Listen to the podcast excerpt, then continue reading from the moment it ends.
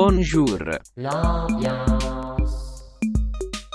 Salut les audiophiles et bienvenue dans Bonjour l'ambiance, la rubrique qui parle d'environnement sonore.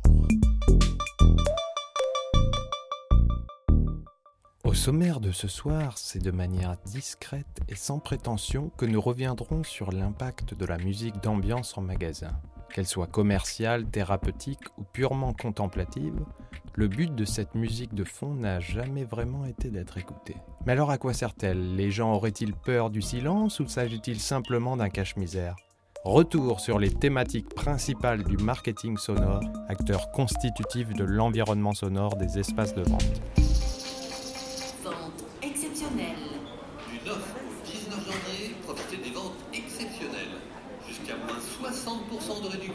Une sélection de grandes marques d'accessoires, de lingerie et de mode hommes et femmes. Rendez-vous au niveau haut de votre magasin.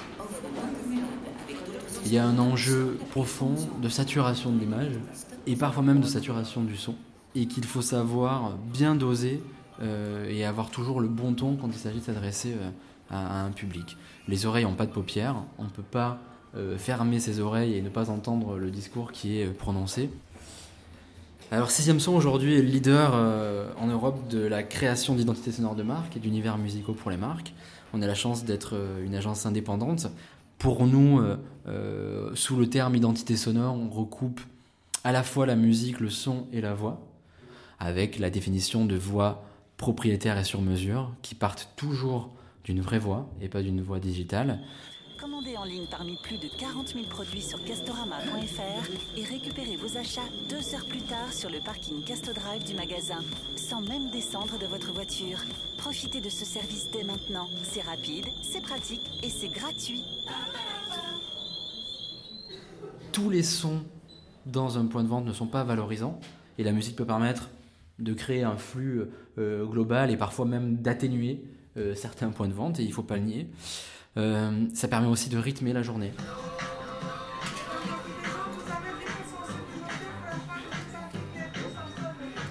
La musique pour Petit Bateau ou Berlotti ou qui que ce soit pour qui on travaille à 9h30 du matin quand un point de vente ouvre en semaine, c'est pas la même que à 15h un samedi où il y a beaucoup de monde.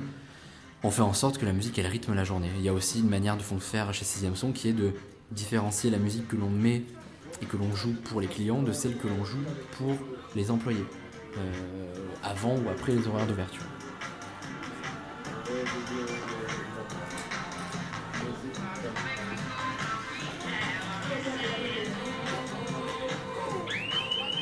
Alors au niveau des distributeurs, euh, il y a énormément de pratiques différentes pour gérer l'ambiance musicale euh, sur le point de vente. Une première pratique assez répandue est en fait de laisser les employés euh, gérer cette ambiance musicale. La principale difficulté là-dessus, c'est que euh, la musique préférée par les employés n'est pas nécessairement celle qui correspond au positionnement euh, du magasin et de l'enseigne. Mais vous avez aussi des pratiques où le magasin va plutôt diffuser en fait la radio FM. Là, la vraie difficulté, ça correspond surtout à la qualité de la réception et euh, également au fait que, bah, du coup, dans le magasin, on va se retrouver diffuser les publicités des concurrents. Euh, nous, quand on déploie des, euh, des radios magasins chez, nos clients, certains sont tentés de nous dire ah bah tiens je voudrais diffuser mes messages commerciaux de manière très très rapide et avoir une quinzaine de messages dans l'heure et on leur dit mais non mais ça c'est complètement contre-productif parce que ça revient vraiment à faire du matraquage Votre sonore. animal de compagnie laisse des poils partout et vous avez du mal à les enlever de vos vêtements Vous avez essayé les rouleaux adhésifs pour nettoyer vos fauteuils. Seulement, vous deviez retirer les feuillets les uns après les autres. Mais ça, c'est du passé. Voici ActiSweep, la toute nouvelle brosse anti-poil extra large qui ramasse les poils d'animaux sans aucune difficulté. Et son nettoyage se fait instantanément en l'insérant dans sa base. Je m'appelle Alain Goudet, je suis professeur et chercheur à Neoma Business School, notamment spécialisé sur l'influence de la musique sur le comportement euh, du consommateur. Alors, effectivement, la société Musac euh, a, créé aux États-Unis hein, ce concept de musique d'ambiance qu'on appelle aussi euh, musique d'ascenseur, hein, puisque à l'origine, l'idée était vraiment d'équiper un maximum de lieux publics avec cette musique. Et euh, Musac avait un cahier des charges très précis hein, sur, euh, sur sa musique, qui était d'avoir une musique purement instrumentale, à un tempo relativement lent, euh, avec surtout aucun instrument euh, qui, qui, sorte du lot, hein, donc vraiment quelque chose qu'on pourrait appeler une espèce un peu de soupe musicale hein, aujourd'hui. Et c'était créé essentiellement pour remplir le vide. Aujourd'hui, en fait, la problématique est un petit peu différente puisque le sujet c'est plutôt de créer une ambiance musicale qui soit agréable, mais aussi que euh, la musique euh, génère de la valeur pour euh, l'entreprise, pour le point de vente. J'optimisme J'optimisme C'est pas mal comme mot, ça évoque quelque chose de super positif. Ça veut dire optimiser et être optimiste. Carrefour? J'optimisme L'environnement sonore va jouer sur ce qu'on appelle l'expérience d'achat, l'expérience client. Donc on va essayer de rendre cette expérience d'achat plus mémorable, plus satisfaisante, et cette expérience d'achat positive va peut-être nous amener inconsciemment à vouloir revenir dans le magasin dans une semaine, dans 15 jours, dans un mois. Et on voit comment l'effet sonore n'a pas eu d'effet sur le court terme, c'est-à-dire n'a pas eu d'effet sur un achat immédiat, mais sur un effet de moyen ou de long terme, l'envie de revenir, en ayant offert des gratifications émotionnelles, en ayant généré une meilleure satisfaction de la visite. Je m'appelle Jean-François Lemoine, je suis professeur des universités à l'université euh, Paris Panthéon-Sorbonne. Je suis spécialisé sur le plan de la recherche euh, dans le domaine du marketing expérientiel.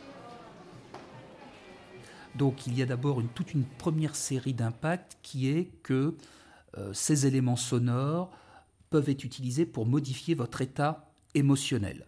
Donc là, il faut être très prudent parce que on peut avoir une musique qui va euh, avoir un effet positif euh, sur une émotion ou à l'inverse un effet plus, négatif. Donc par exemple, si l'on prend le cas de Nature et découverte, euh, qui euh, essaye de par son positionnement de sensibiliser le, consommateur à l'écologie, au développement durable, et bien du fait de cet effet positif, il pourra être amené à passer plus de temps dans le magasin et donc potentiellement à pouvoir consommer davantage.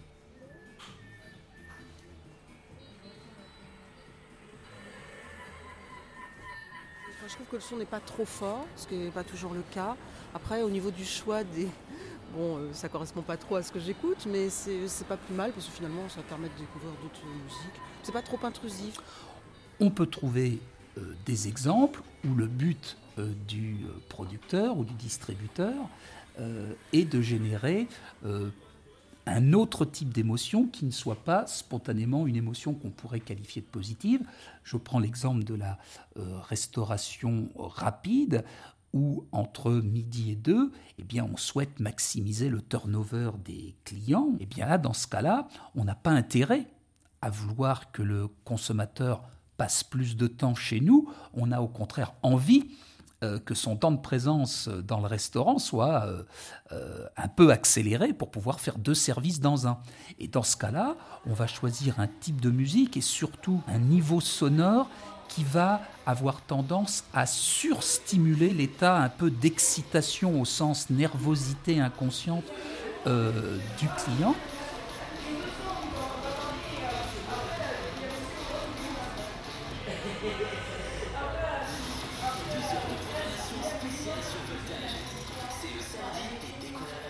Alors ensuite, euh, il y a toute une autre série d'effets euh, cognitifs. Je peux euh, influencer avec un élément sonore la perception que mon consommateur va se faire de la qualité des produits. Et on évoquait, pour illustrer cela, le fait, par exemple, dans une cave à vin, hein, le fait qu'en France, une diffusion de musique classique va avoir tendance, par rapport à une musique de variété, à améliorer la perception de la qualité des produits. On peut aussi, grâce à la musique, susciter des émotions particulières dans l'esprit du client. Concrètement, euh, une étude intéressante avait montré que, en diffusant une musique classique italienne dans un magasin de vin où on pouvait vendre des vins des quatre coins du monde, eh bien, les associations liées à la musique italienne nous accompagnaient inconsciemment jusqu'à l'achat de produits italiens. Et puis enfin, euh, des effets de la musique, de l'environnement sonore sur des réactions comportementales. Et là, on va penser bien sûr à l'acte d'achat. Donc là, il n'y a pas du tout unanimité. Et à ce moment-là, euh, il est très difficile d'affirmer euh, qu'on va systématiquement améliorer le comportement d'achat de la musique. C'est faux parce que ça va dépendre de tas de dimensions qui peuvent être des dimensions individuelles, sur la sensibilité à la musique, ça peut dépendre de la catégorie de produit, du moment où on la diffuse, donc c'est très difficile d'avoir une opinion tranchée.